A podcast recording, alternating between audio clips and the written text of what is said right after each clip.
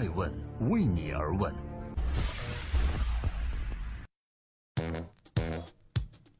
Hello，各位好，欢迎聆听《守候爱问每日人物》，我是爱成。本期关注崔永元因何事又怒了？从央视离职后，他主要在干嘛？崔永元是中国知名度最高的主持人之一，他主持的节目如《实话实说》和《小崔说事》都是有自己的独特风格。这两个节目还伴随着崔永元、赵本山以及宋丹丹的小品登上了春晚的舞台。然而，熟悉崔永元的人都知道，在2013年，他选择了离开央视。离开央视后，有一个事情对于他来讲是一个关键点，那就是在2014年开通自己的新浪微博。在那之后，微博变成了崔永元的发声主战场。他经常与其他人就是否支持转基因食品这个话题，在微博上进行论战，甚至是骂战。自从他有了微博后，人们发现崔永元变得很愤怒。最近有媒体发现，一家与崔永元有关的网上商城于近期上线，而媒体的一些报道引发了崔永元的强烈不满。这一次，他又怒了。正在播出《爱问每日人物》，我是爱成，每天在晚上九点半评述一个风口浪尖人物的商业八卦。今天共同关注崔永元。崔永元在这几年中，把大量的时间都贡献给了反对转基因这个话题。这位著名的主持人，怎么就跟基因这个带有科学性的话题连在一起了呢？事情原来是这样的，在二零一三年，有媒体刊发方舟子说，应创造条件让国人天天吃转基因食品。而崔永元则有不同的意见。他说：“转基因食品你可以选择吃，我可以选择不吃。你可以说你懂科学，我有理由、有权利质疑你懂得科学到底科学不科学。”因此，双方一场旷日持久的骂战开始了，双方打得不可开交。这场网上的争论最终走到了法庭上。法庭最后的判决是，两人都构成了侵权，判决双方相互道歉、删除侵权微博，并互赔损失四点五万元。这次媒体报道的与崔永元有关的这家网上商城名叫普谷堂商城。一进入这个商城的主页，你会发现啊，一张崔永元的漫画，旁边写着“普谷堂崔永元食品，让你吃得放心”。这个网站的拥有者为普谷堂崔永元食品文化交流俱乐部有限公司。在法律关系上，崔永元任其监事长。同时呢，这家公司有一位法人股东，名为普谷堂原生态农业生产开发股份有限公司。崔永元是普谷堂原生态农业开发股份有限公司的自然人股东。崔永元曾经在微博中说。俄罗斯崔永元食品有限公司的总经理是斯拉瓦。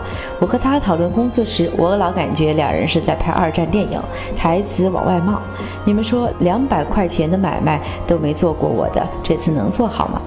在这个网站商城上有一个栏目叫做“小崔面对面”，在回答网友有关崔老师以后是不是就会把生活重心转移到商业，成为一个专职商人等等问题。崔永元是这样回答的：这段时间，我要专心致志地做一个食品行业的商人，给大家提供健康安全食品，不是说说那么容易。有一天你看到我拍电影或者排话剧去了，那就说明啊，我们这个食品公司不用我操心了，或者说这个食品公司已经没了。其实，在二零一六年的中国全零售大会上，崔永元就公开说自己进军零售业，表示将在三个城市为共三万名会员提供非转基因食品。他称：“起因是三年前同转基因泛滥做斗争，我认为这是个责任和商机。”这次媒体对于有关崔永元的这家网络商城的主要质疑集中在商品价格过高。同时，外界还在关心另外一个问题，就是一边在说反对基因的问题，一边却在卖非转基因食品，是否在通过前者来为后者进行铺路呢？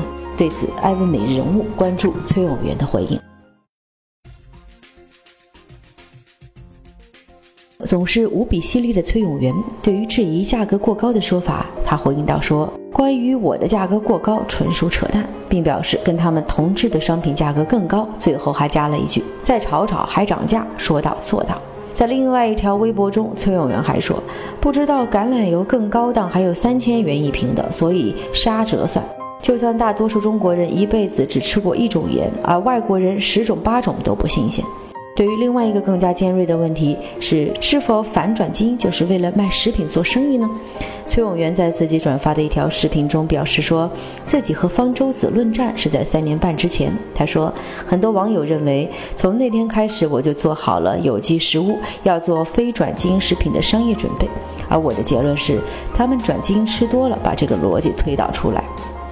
同时，崔永元认为自己去当主持人可以挣足够多的钱，而且对他来讲很容易，这是按分钟算钱，所以他根本就不需要去靠卖食品来挣钱。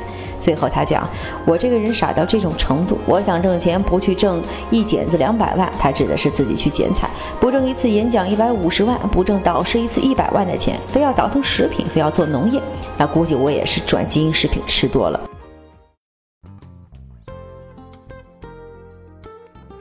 在今天问美人物的最后，感谢各位聆听和陪伴。欢迎网络搜索“爱问人物”。崔永元认为自己已经实现了财务自由，根本不需要去靠卖食品去挣钱。但仔细想想，崔永元作为一个曾经中国知名的主持人，说自己参与一场活动可以挣上百万，按照目前的市场行情也确实不过分。但是你再冷静下来思考，崔永元既然选择做一家企业，那么从商业角度看，只要不出售假冒伪劣和虚假宣传商品。具体怎么定价，如何去营销，这都是市场行为，属于他的自由。要说崔永元这些年在微博上不断跟人进行骂战，确实是得罪不少人。不过，既然崔永元现在又为自己增加了一个商人的角色，那我们不妨也多从商业和市场的角度来思考。很多人质疑与崔永元有关的这家商城卖东西卖得太贵，而我们相信，在市场经济自由竞争和自由选择的环境下，如果价格确实太贵，与消费者的承受能力不符，就会遭到市场的淘汰。消费者最终也会做出自己的选择，所以很多人可以不必担心这一点。如果有消费者还愿意为此继续买单，还有市场，那就是卖的不贵喽。市场的东西最终交给市场来决定他们的命运。我是爱成爱问人物的创始人艾温，为你而而问，让内容有态度，让数据有伦理，让技术有温度。我们明天再会。爱问是我们看商业世界最真实的眼睛，记录时代人物。传播创新精神，探索创富法则。